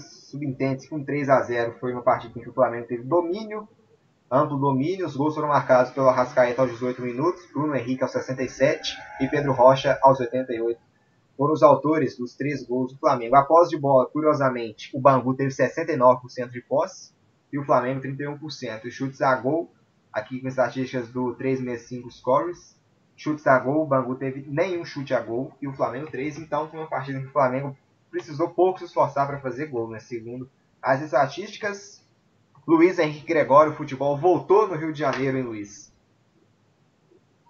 É, né? Não era uma hora para voltar ao futebol aqui no Brasil, né? Mas já que voltou, a gente pode, a única coisa a fazer É, além de falar, argumentar se você é a favor ou contra, é acompanhar, né? A questão para mim não era a hora de voltar. É, o pico no Brasil não foi controlado, que para mim é o primeiro ponto para se olhar uma volta geral, né, do futebol. Os estaduais uma hora teria que voltar. Não é o momento. Primeiro tinha que controlar o pico da doença. O Rio de Janeiro é um estado que está sendo um dos mais afetados, perde um pouquinho para São, São Paulo, para outros estados, que, e obviamente, teve uma pressão a mais dos clubes para a volta do campeonato. Entendo um pouquinho isso, acho que é mais pela parte financeira. Mas se você for pensar em segurança dos jogadores e das pessoas que ficam ao redor deles, da equipe técnica, familiares, e o momento que o Rio de Janeiro vive, para mim, não era momento de se pensar na volta, no mínimo antes de agosto, né? Mas já que voltou, agora é esperar ver como que vai ser realizado esses protocolos. Leve em consideração alguns argumentos de como diz, as pessoas falam que no Rio de Janeiro, eu não moro lá, então não vou poder confirmar e tal, mas as pessoas já estão indo nos shoppings, estão abertos, estão lotando praias. No futebol seria um meio que tiver, teria menos chance de contaminação, porque os jogadores são testados é, todos os dias, passam por exames, tem todo aquele procedimento, os protocolos, né? mas aí vai uma questão para mim de segurança e saúde que eles também são humanos. Por mais que aí pudesse ser testado, há o risco e tecnicamente no momento para mim desnecessário. Em relação ao campeonato, agora as partidas vão ser um pouquinho emboladas, né? O Flamengo venceu, assim, não pude ver o jogo obviamente pela transmissão, mas pelas estatísticas. O único lance realmente que eu vi foi a questão do pênalti do William Arão, o toque de mão que vai gerar polêmicas, né, pela repercussão da mídia, que para mim também foi pênalti né? Bola na mão não tem como, é a nova regra. Né? Só que o Flamengo é a equipe que tem ampla dominância, né? Se já teoricamente era o franco favorito para ganhar o Campeonato Carioca, com essa pausa ainda é, ganha para mim um favoritismo a mais, porque vai pesar muito a questão física e o Flamengo é um time que tem um elenco maior, um elenco com qualidade, qualidade técnica e tem muitas peças para girar. Então acho que leva essa grande vantagem. É, fazer o quê, né? Agora é esperar ver como que vai se desenvolver o campeonato e, infelizmente, sempre falar, né? Eu sou contra por enquanto, mas vamos ver se o Campeonato Carioca surpreende a gente e pela organização fale, poxa, quem é contra a volta estava errado e, e aí a gente fica do lado deles. Mas eu acho muito difícil isso acontecer. Aqui nos nossos comentários, o João Gabriel pergunta sobre o futebol brasileiro. Acreditam que é um risco do Flamengo assumir uma dinastia no nosso futebol, a exemplo do Bayern no futebol alemão? Bom, eu creio que é mais difícil a respeito do Bayern, devido a ter um equilíbrio muito grande também no futebol brasileiro, mas não é impossível. O Flamengo renovou né, com o Jorge Jesus. Antes do Jorge Jesus, a gente tinha o Abel no Flamengo, embora né, o elenco era bem parecido, mas não tinha os dois grandes laterais que o Flamengo tem hoje, né, que é o, o Rafinha e o Felipe Luiz. São dois grandes laterais e para mim é uma posição que você pode ter. É, são as únicas posições que você não pode ter um jogador, nenhum jogador fraco. Né? Se tiver um jogador, se você tiver um lateral direito bom e um lateral esquerdo ruim, não, não, é, não adianta muita coisa porque as equipes vão forçar o jogo em cima somente desse lateral ruim. Então são posições muito fundamentais você pode ter um ataque bom, uma defesa boa, um meio bom, mas se não tiver laterais bons, eu creio que não dá esse resultado. Mas vamos ver esse time do Flamengo também depois, né? O Jorge Jesus tudo indica que vai sair após né, essa termo de contrato, né? Justamente ele pode sair até durante o contrato, caso seja proposta de um gigante europeu. Mas né, o Flamengo, não sei se vai ser uma dinastia que vai durar anos, como oito anos, por exemplo, igual tem a Juventus na Itália, o Bayern na, na Alemanha, mas o Flamengo pode sim dominar o futebol brasileiro por uns 3 ou 2 anos, assim como na última temporada foi campeão brasileiro, mas não ganhou a Copa do Brasil. Né? Então, querendo ou não, não foi assim um amplo domínio ainda nacional. Pablo Alejandro repassa a pergunta do João Gabriel também para você e também né, sobre o retorno né, do futebol no Rio, o retorno do Campeonato Carioca. Ai, cara, é lamentável retorno do futebol aqui no Brasil nesse momento, um país que atinge a marca de mil hábitos quase todos os dias, é bem triste. E foi por pressão da maior parte do Flamengo, né? Nós temos a ciência disso. Mas já que voltou, né? Não tem o que fazer, só torcer para que eles façam os protocolos certinho e que consiga manter a segurança dos jogadores e dos familiares deles. Temos amigos, né? Sobre o andamento do Flamengo no futebol brasileiro, cara, quer comparar com Bahia e Juventus? Acho que não dá, não, cara. A diferença entre esses times para os outros é muito grande comparada com a do Flamengo. Não é tipo comparando o Flamengo com o Palmeiras, por exemplo. Palmeiras que temporada tá bem, não vai, não é tipo um Borussia Dortmund ou um Napoli na Itália, entendeu? Claro, o Flamengo para mim continua sendo favorito para ganhar todos os títulos no Brasil, mas eu não acredito numa dominância assim não. Só o favoritismo mesmo, mas dominância igual os times aí como Juventus e Bayern, eu não acredito não. É, o Pablo mesmo citou né, que por pressão o Campeonato Carioca voltou. E tem um duelo de rivalidade também, né, Matheus Henrique? Que é o Botafogo e o Fluminense foram contra o retorno do Campeonato Carioca, mas o Flamengo e o Vasco foram a favor, né? Tem, foram a favor. Tivemos ameaça né, de não voltarem do Botafogo, parte de Botafogo e Fluminense. Vamos aguardar então né, se as equipes vão realmente entrar em campo. Na segunda-feira, o Botafogo vai enfrentar Cabo Friense na segunda pelo menos está marcada a partida e o Flamengo vai enfrentar, o perdão, o Fluminense vai enfrentar a equipe do Volta Redonda. Partida que também planejamos transmitir aqui no Deu Liga na segunda às 9h30. Completando a rodada também, a portuguesa ontem empatou em 0 a 0 com Boa Vista. E vamos ter amanhã Madureira contra Resende, Vasco contra Macaé, Matheus Henrique. E esse choque agora, né, unindo agora em grupos, né? Fluminense Botafogo contra Flamengo e Vasco. Rapaz, exatamente, né? É, para mim, eu concordo plenamente assim com o, as posições do Botafogo e do Fluminense, né? E não voltar nesse momento. É um momento que o Brasil não tem controlado a pandemia, pelo contrário, né? Vemos aí situações de recordes de mortes todos os dias, lamentavelmente, né? É muito ruim essas percas. E não é o momento para jogar futebol, né? Mesmo com toda a cautela, mesmo com tudo isso, né? Rio de Janeiro é o segundo estado do Brasil que mais sofre, com, todos os estados sofrem no caso, né? Mas é, com exceção assim, de Rio de Janeiro e São Paulo, que tem casos mais elevados, né? tem uma grande população é, principalmente São Paulo, né, que pretende retornar aos treinos agora em junho, e o Rio de Janeiro, né, que é a segunda é o segundo estado do Brasil com mais casos de Covid-19 e é, lamentavelmente essa volta né, do campeonato carioca né, não é um bom momento ainda, tem que esperar a situação ser mais controlada é, entre aspas, né, para votar é, o futebol, porque querendo ou não, o Brasil hoje é um país que não controlou a doença, está nem perto de controlar ainda, porque não estamos tendo cautelas, né? Teve cidades aí que já abriu comércio, já abriu cinema, não respeitou o isolamento social. É tipo assim, né? Tivemos três a quatro meses de isolamento social, não foi respeitado esse isolamento social por boas partes das pessoas.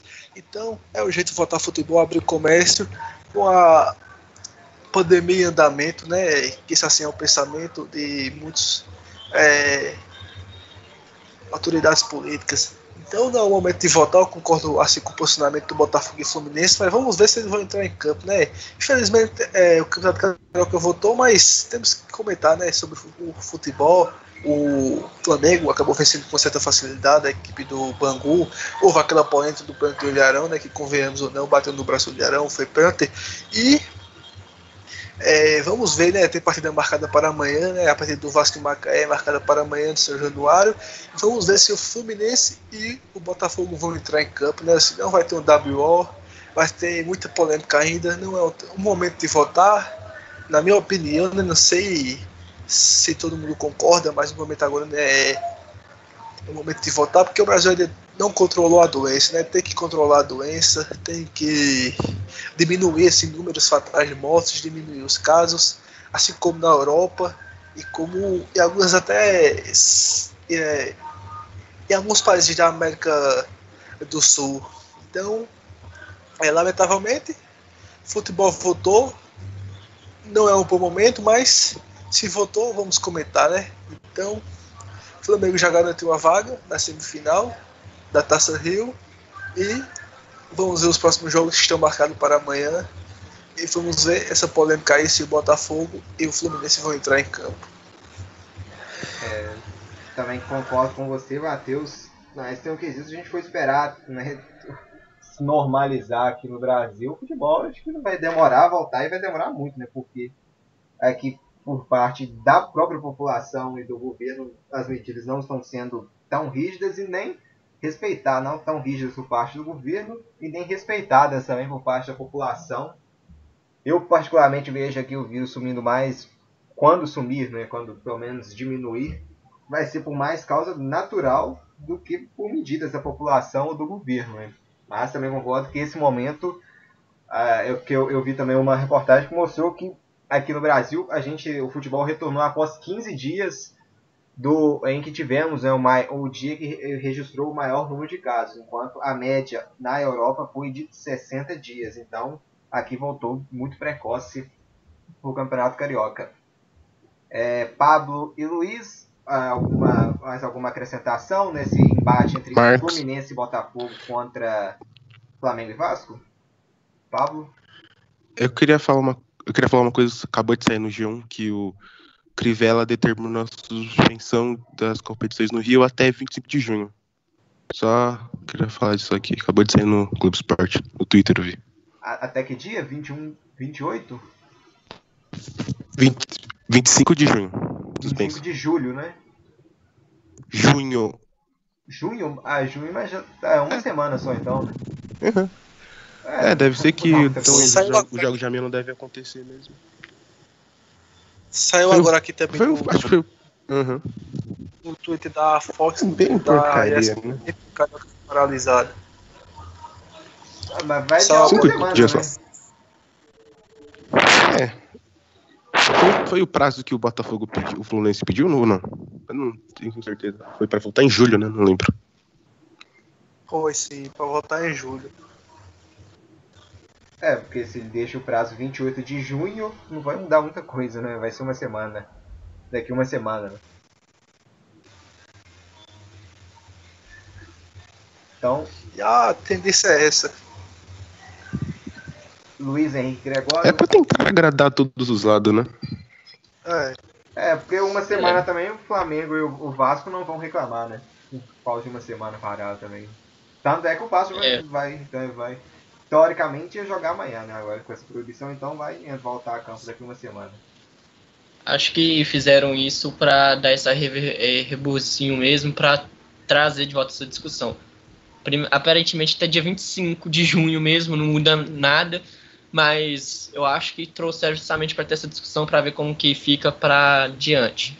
Obviamente, quem sabe se até 25 de junho eles tomam algumas mudanças e aí dá uma nova paralisada no campeonato, né?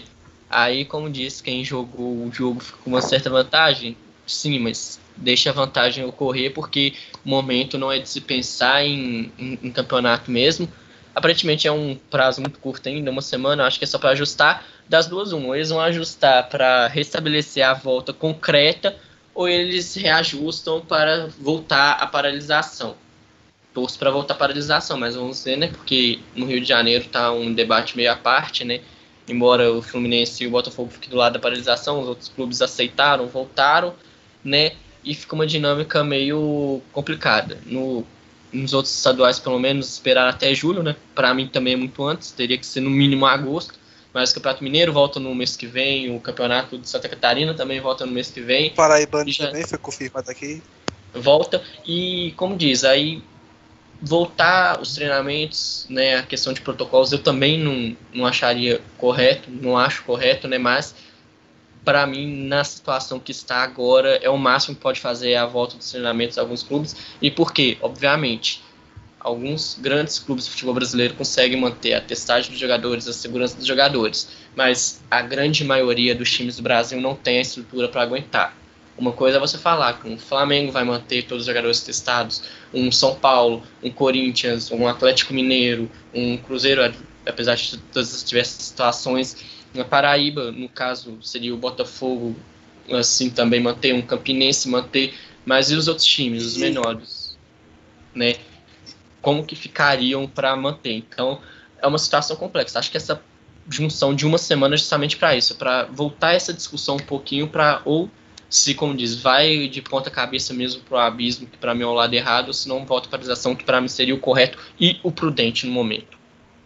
E houve uma discussão aqui na, na Paraíba essa semana sobre a rota do futebol paraibano, onde estavam presentes todos os diretores e presidentes do clube, e o Nacional de Passo, que é um clube daqui do sertão do, da Paraíba, é, que inclusive estava brigando ali no Campeonato Paraibano, disse que não tem mais condições de voltar a jogar esse ano, que já dispensou todos os seus elencos e não possui as condições financeiras elevadas. Né? o Campeonato Paraibano, que já foi confirmado seu retorno agora dia 18 de junho, né, com o jogo atrasado entre Campinense e Botafogo da Paraíba.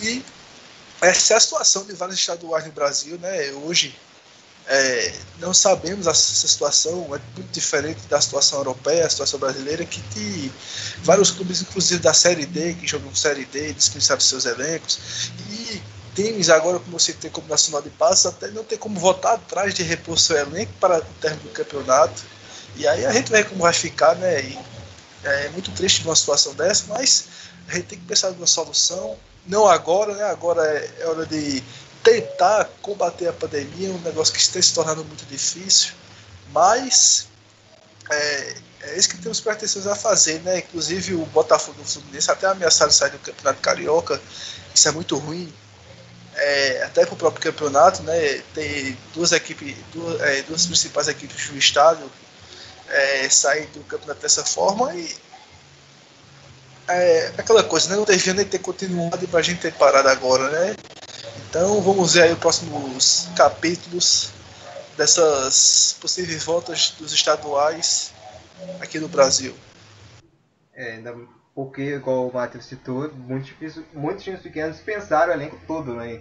E para voltar eles vão ter que retomar um novo elenco, né? Basicamente, os times pequenos, quando disputam estadual, quando o estadual termina, eles pensam todo mundo e começam a abrir uma seletiva em faixas, né? O Matheus pode me me corrigir se eu estiver errado, eles costumam montar uma seletiva em por faixa de novembro, costumam montar um novo time inteiro, né? Buscar aquela tradicional peneira para recrutar jogadores na própria cidade, contratar jogadores também de equipes menores. Então, clubes completamente sem elenco e que precisariam, né? Isso demanda muito tempo, precisa de um tempo para montar um novo um novo grupo e também em termos de patrocínio, né? Muitos patrocinadores também rescindindo, precisam também buscar patrocínios para ter condição né, de arcar com salários.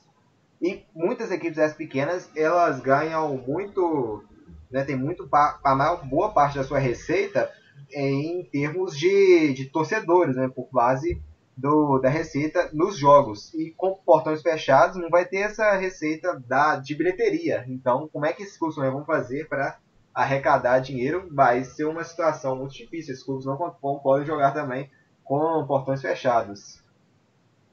Mais algum acréscimo por parte de vocês aqui neste, neste assunto? E outra coisa que também pesa é a questão de viagens também, né? O campeonato, por mais que seja estadual, também há deslocamento, há viagens, há contato, fica muito mais caro. Obviamente, times grandes vão conseguir não só manter isso, né? Mas e aí, como que vai ficar o deslocamento? Se você for decidir, ah, joga todos nos mesmos jogos, no, no mesmo local, aqui no caso de Minas Gerais, por exemplo, ah, vão jogar em, em Belo Horizonte, que tecnicamente é um grande centro, os times dos interiores, como é que ficam? Que além de estarem sem elenco, é, com os problemas financeiros, obviamente, do problema da pandemia atrás, vai ter que deslocar o time, ter que ficar aqui, jogar é, e buscar novos jogadores, porque a maioria, muitos times aqui também já dispensaram alguns e já fizeram é, dispensa de elenco, porque o campeonato praticamente a disputa pelas primeiras vagas estava entre dois, três times, fica, né? Então é muitas variáveis que por enquanto não dá para pensar em resolver. A questão só de ah, é só ajustar aqui, vamos jogar em tal lugar na capital, chama todos os times. São uma logística que passa só, não só pelo problema de infraestrutura, mas o problema de saúde que não foi resolvido ainda. Que aí o último dessas questões que eles estão priorizando é a questão financeira dos clubes também, né? Obviamente que deveria ser diante de toda a situação a última a ser analisada por enquanto e analisar as outras, porque pesa muito, que nem você frisou, Marcos. Questão de patrocínio.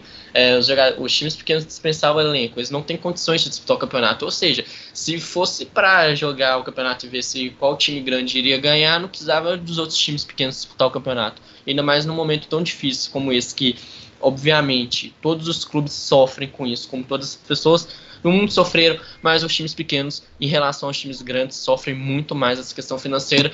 E muitos deles, como diz, já rachou o elenco, não tem como voltar. Como que você pensa em uma volta de campeonato? Que obviamente é a primeira pressa que as pessoas têm discussão é tentar fazer o campeonato mais equilibrado possível, né, como diz, com mais entre aspas condições iguais de disputa de todos os times, voltar no meio de uma situação dessa, como diz que no Rio de Janeiro, por exemplo, que voltou agora, tecnicamente o time que tem melhor condição de voltar é só o Flamengo. Os outros times, como diz, a questão financeira pesa muito mais, dispensar elenco, a questão de viagem. Ou seja, é uma, uma coisa de infraestrutura, de pensar muito além, que eu acho que eles estão pensando muito agora, em vez de, tipo, colocar a mão na cabeça um pouco, esperar a situação baixar um, a poeira um pouquinho, contornar essa situação de controle, porque aí quando voltar mais para frente, aí voltaria, como diz, direto, seria gradativo igual na Europa, sim, mas não precisaria ter a interrupção novamente do campeonato em, em condições é, iguais essas que está ocorrendo agora. E só chamo também a galera para opinar. Vocês são a favor ou contra a volta e por quê? A galerinha pode comentar aí no chat também, participar ainda mais e colocar as opiniões nesse debate, se são concordam com a gente ou não. É, isso aí podem deixar aqui também né, no, no nosso chat, que a gente lê aqui ao vivo na nossa live. Bom, vamos mudando aqui de assunto, chegando ao último assunto da nossa live, que foi né, a MP aprovada, né, a MP do presidente Jair Bolsonaro, que dá o direito de transmissão de jogos aos clubes mandantes. A medida foi, foi publicada no Diário Oficial da União na quinta-feira, no dia 18 é algo que agora de início vai impactar mais em termos de Flamengo, né? No, no início aqui, né? No Campeonato Carioca. É apenas isso que o Flamengo nas outras competições, principalmente no Brasileiro, já tem o contrato vigente com a TV Globo. Esse contrato né, não vai ser quebrado. Então o Flamengo não, não vai ter né, também os seus jogos então, transmitidos por internet ou por outras emissoras no Campeonato Brasileiro. O direito ainda segue com a TV Globo. Lembrando que é, não é uma MP, ainda vai ser votado no Congresso, depois no Senado. Então não é apenas uma medida ainda né, provisória alterando né, os trechos da, da Lei Pelé e também do Estatuto de Defesa do Torcedor. Bom, né, passando a palavra agora ao Luiz Henrique Gregório. Luiz, o que você vê como positivo ou negativo né, esse avanço de, dessa MP que querendo ou não, tem a Globo redistribui, né? As cotas de, de clubes não são né, distribuídas de forma 100% justa, né? Não é dividida de forma ilegal. Clubes que faturam muito mais do que outros, mas se tirar também cada clube por vender, né, por sua conta também as cotas, não vai ficar parcial, né, querendo ou não. A CBF, né, poderia intervir nisso, né, em termos de contratos mais igualitários, né, por cotas de TV? Então, vamos aguardar né, se essa MP vai ser também ou não né, aprovada no Senado e no Congresso, perdão, e depois no Senado. Hein, Luiz? Ah, é uma MP que vem num momento complicado e é muito interessante. Obviamente, quando você quer um produto, você quer ter opções de poder transmitir onde você quiser, ter pelo menos o direito e a opção de poder escolher, né? Obviamente, às vezes, a maioria das vezes sempre vão ser fechados com, no caso, obviamente, está mais, por enquanto, afetada, por enquanto é a Globo. Sempre vai fechar é uma questão de olhar e repensar realmente essa divisão é, de cotas de televisão. Está sendo igual, não está sendo igual? Obviamente, uns times têm mais atratividade do que outros, mas o campeonato às vezes tem que premiar, não é essa questão de um ter mais atratividade do que outro, sim. Igual, obviamente, essa questão do poder distribuir entre mais emissoras, no caso, poder distribuir onde você quer, vai dar liberdade de cada clube é, negociar com o que você quer. Só que aí entram outras questões de disputa. Se é o mandante que, que decide, aí ó, é, o mandante fechou com uma empresa, o visitante fechou com a outra. Ou seja, tecnicamente o, você vai perder, o time visitante vai perder um pouquinho de público, porque obviamente às vezes um, com quem você fecha, as, a empresa que você fecha às vezes não pega onde o público da equipe visitante assiste também. Ou seja, volta um pouquinho essa estaca. Na TV aberta, obviamente, teria um alcance maior e tal, mas às vezes tem TVs em outros estados que são afiliados. Aí, às vezes, aí a Globo passaria, mas a afiliada passaria outro jogo. Como que ficaria? Obviamente, tra tra traria desigualdade também. É uma MP interessante de se pensar, sim, mas para mim, nesse momento, vem numa hora errada. Para mim, um momento como esse, tá tendo de pandemia, de que tá tendo que ter uma uma resolução da questão de saúde no, no Brasil. E depois discutir a volta dos estados, discutir a questão de transmissão agora, depois que já está no meio da temporada, contrato fechado, para mim não é a hora de discutir. Para mim era muito mais discutir isso para o fim do ano, para o fim de campeonato, não neste momento. Para mim isso aí vem muito mais para dar um, uma, uma, como diz, um divulgação pelo assunto e tirar um pouquinho o foco de assuntos mais importantes, trazer discussões novas. Para mim é válida essa discussão ter sim, mas não neste momento. E obviamente, se você tiver mais opções de poder escolher onde seu produto vai passar, onde você quer vender, é legal, mas não é uma discussão para esse momento de agora.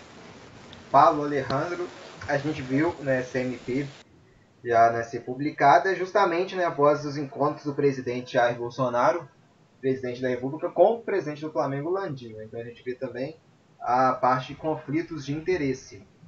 E em termos também, né, a gente fala muito que essa MP pode democratizar mais né, a, é, o futebol e as transmissões, mas também tem um pensamento, vamos supor, de que o Flamengo ele venda né, os seus direitos, as suas partidas para a Amazon, por exemplo. Vai democratizar entre aspas, né, porque não é todo mundo também que tem o seu o acesso à Amazon, tem que pagar pela assinatura e já vamos supor, em termos de TV aberta com direitos para a Globo, as pessoas têm muito mais acesso à TV Globo do que a Amazon. Então, pode também, né, CMP pode trazer uma ideia falsa, né, Pablo, de democratização da, da transmissão, né, de democratização ao acesso né, dos torcedores. Então, primeiro vamos falar sobre o que você disse sobre os interesses políticos. Ah, é bem nítido isso. Vem depois de muitas reuniões de Bolsonaro com o presidente do Flamengo. Também tem a própria rixa do presidente com a Rede Globo e vem num momento horrível, como o Gregório falou. Mas se a gente for pensar pelo lado positivo, assim, na teoria é para acabar com o monopólio da Globo, né, de transmissão de futebol. Mas aí é que tá. Se o time mandante puder, tem direitos totais agora de transmissão, né? Vai vender para quem ele quiser, e como você falou, o Flamengo vai querer vender para quem paga mais. E a chance de um, de um desses canais de streaming, como você falou, a própria Amazon, é grande chance e diminuir ainda mais o acesso dos torcedores. Eu também acho que essa teoria de democratização é bem inválida porque isso, na, na verdade, vai favorecer mais os clubes do que os próprios torcedores.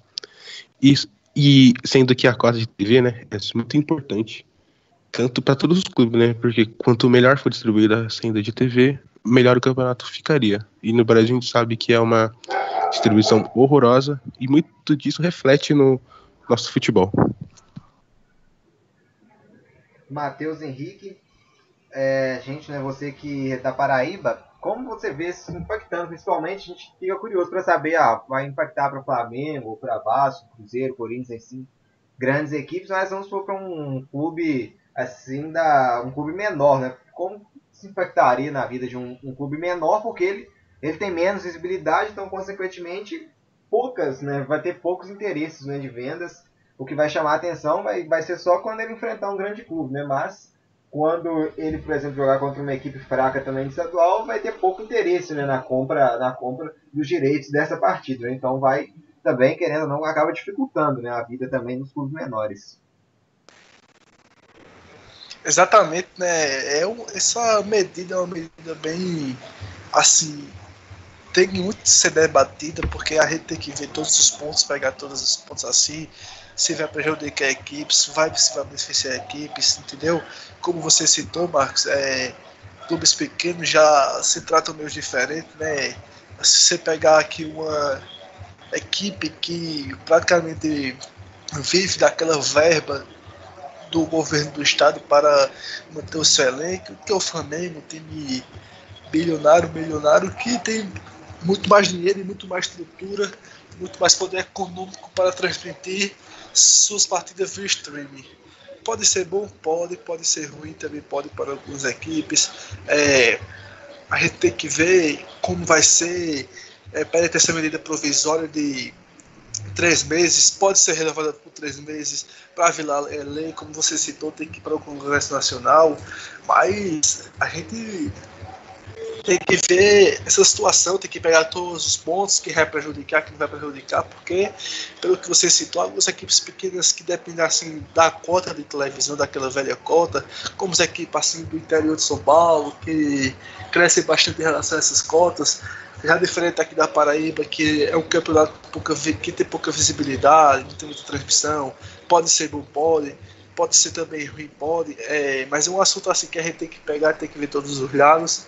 E vamos ver aí para essa medida provisória, né? Vamos testar para ver se vai ser bom, né? Em relação assim a Turner, que é o esporte interativo que vai poder transmitir os jogos a qual tem o direito do time para essa transmissão vai poder aumentar a sua grade de transmissão com essa medida provisória, tipo assim, então a gente tem contrato com sete times como eh, Internacional, Palmeiras, Santos, vai poder transmitir e só transmitir jogos quando eles se enfrentam e vai poder transmitir sim a equipe deles com o mando de campo deles perante essa medida.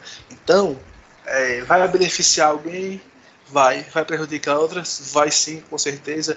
Então, é um assunto muito é, que tem que ser debatido, tem que puxar todos os pontos.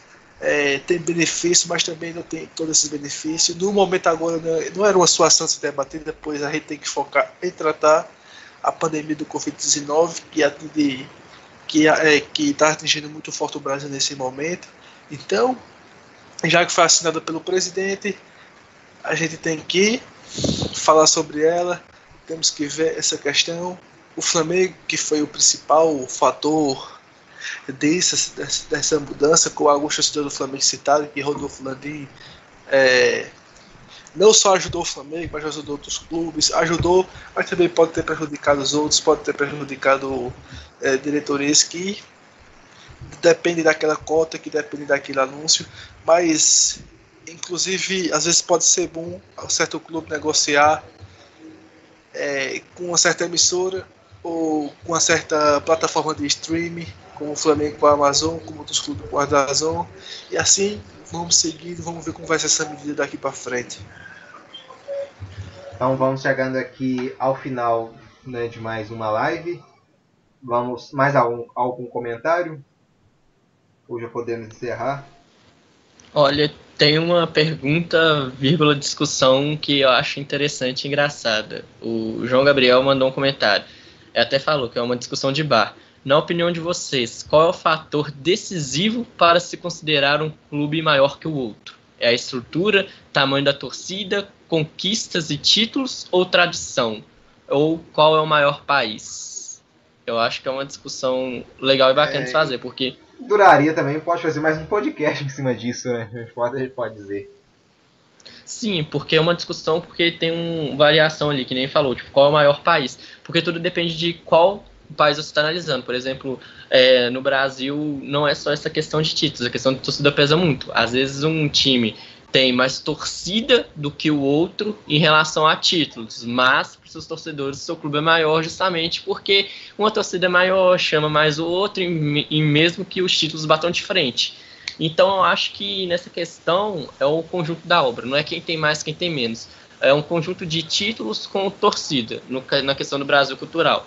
Por exemplo, na Europa, a gente que tem essa maneira de ver sempre vai falar os grandes times que têm título, não um Barcelona, um Real Madrid, porque é um que tem uma, uma visão mais mundial, porque venderam melhor suas marcas. Mas se você for olhar lá em questão dentro do país, por exemplo, você vai olhar na Alemanha, um Bayern de Munique é um grande time, o Borussia Dortmund é outro, o Mönchengladbach é outro. Aí em relação de títulos, campeonato alemão, o Bayern de Munique tem 29, o Dortmund nessa nova era, junto com o Gladbach, tem 5.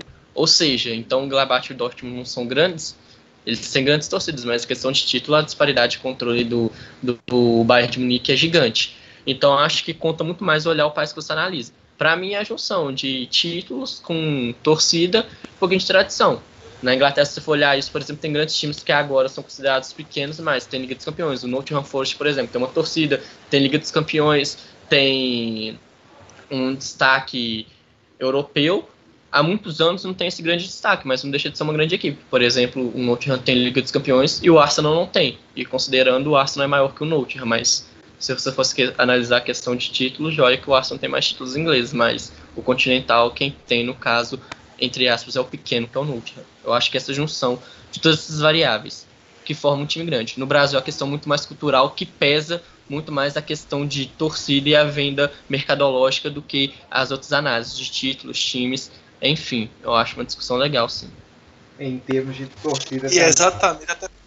Em termos de marca também, né, a gente pode dizer que, que torcida inter, é, pesa mais do que títulos. Né?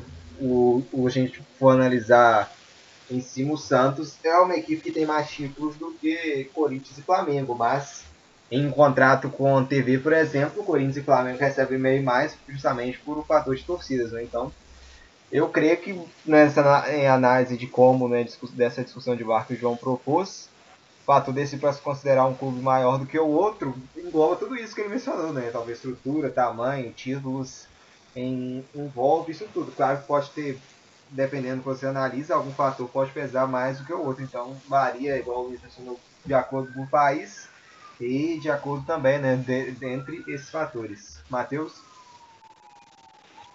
Até porque a torcida pode influenciar muito nessa questão, porque tipo assim, o Flamengo é um time com é, uma das maiores torcidas do mundo, e se criar um conteúdo para a transmissão dos seus jogos, ele pode vender tranquilamente, vai lucrar muito com isso, até eu creio que isso seja o pensamento do presidente do Flamengo, mas se for uma equipe sem torcida, mais ou menos o Oeste, uma medida dessa, o Oeste vai ter que é, fechar com é, um, uma televisão porque não tem é, torcida o suficiente para vender um conteúdo como o Flamengo, que é um, uma torcida gigante, uma torcida grande, diferente do clube sem torcida, que depende muito dessas cotas de televisão, porque não tem para quem vender, entendeu? Então o Flamengo hoje, com, a, é, com essa medida de ser independente da transmissão de seus jogos, é, teria muito.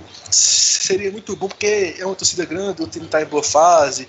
É, então, nessa questão, o Flamengo gostaria de vender muito conteúdo, nunca se fechar com a Amazon Prime, a Amazon Prime é um serviço de streaming, uma plataforma de streaming que se fechar é, em relação ao direito de transmissão vai ser muito bom para o Flamengo, porque vai ter lucro para a Amazon Prime e também vai ter lucro para o Flamengo, entendeu? Mas se for uma equipe pequena sem torcida, aí já podemos repensar o que, é que, o que, é que aquela equipe vai fazer se não tem torcida para vender um conteúdo é, relação a direitos de transmissão.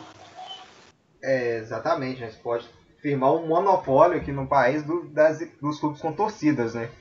Igual hoje a gente, no Campeonato Paulista, uma partida entre Oeste contra Novo Horizontino, ela tem transmissão do Premier justamente porque né, o Premier tem esse direito da transmissão inteira do campeonato, né? Porque se você fosse pegar separado, duvido que o Premier ia comprar, né? Que o Grupo Globo compraria o direito exclusivo de um Oeste contra o Novo Horizontino para passar na TV, né? Então, vale também analisar né, nesse ponto de vista. Vamos então, né, encerrando por aqui. Mais algum comentário? Bom, então, vamos ficando por aqui. Eu agradeço a audiência de todos que nos acompanharam aqui em mais uma live barra podcast. Foi um grande prazer né, estar com todos vocês. Não se esqueçam de deixar o, a curtida né, aqui na, na nossa live e também se inscrever no nosso canal, porque amanhã, a partir das 3 da tarde, vamos transmitir ao vivo o jogão entre Everton contra Liverpool. E em breve também voltaremos com mais né, transmissões aqui ao vivo também, com o Luiz Henrique Gregório, o Matheus Henrique e o Pablo Alejandro. Matheus Henrique, foi um grande prazer estar aqui com você. Grande prazer, Marco. Prazer, Luiz Henrique Gregório. Prazer, Pablo. Obrigado por mais essa participação desse podcast. Muito bom comentar sobre as principais ligas europeias, sobre essa situação, a qual está sendo debatido no Brasil. E qualquer coisa estamos aí, me colocar à disposição para sempre participar, para sempre estar comentando sobre esportes. Então, muito obrigado, obrigado a todos que nos ouviram, obrigado a todos que deixaram seu comentário, que deixaram seu like, obrigado a Marcos Sato pela apresentação, e obrigado Luiz Henrique Gregório, e obrigado Pablo Alejandro por sempre estar presente nesse podcast. Vou me despedindo, desejando um bom final de tarde a todos e que possamos é, se fazer presente nos próximos podcasts, comentando e debatendo sobre esportes. Então, muito obrigado a todos. Até logo. Pablo Alejandro, também agradeço pela sua participação e te desejo, desejo uma, boa, uma boa tarde. Agora, uma boa noite, estamos quase aqui anoitecendo.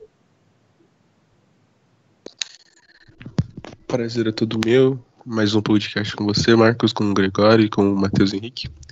Foi um prazer imenso, papo muito legal de, de se conversar. E esperamos poder participar de outras também, né? Que virão em breve. Agradeço a quem todos que estão escutando. E um bom final de semana para todos vocês. Abraço. O João Gabriel aqui também deixa nos comentários um valeu. A gente agradece também, João, pela sua interação aqui com a gente. É sempre bom ter também essa interação e saber da opinião né, dos nossos ouvintes. Luiz Henrique Gregório, agradeço por mais uma participação aqui com você. E amanhã nós estaremos para aqui ao vivo às três da tarde. A bola vai rolar para Everton e Liverpool, que você vai acompanhar aqui ao vivo no Deu Liga. Prazer é meu, Marcos. Agradeço mais uma vez o convite, essa mesa bacana com o Pablo Alejandro, com o Matheus Henrique, com a galera que nos acompanha, todos os comentários. Mais um podcast encerrado, mais um para conta, que venha muito mais pela frente. É, como o Matheus falou, debater sobre esportes é muito bom e acho que é importante, né?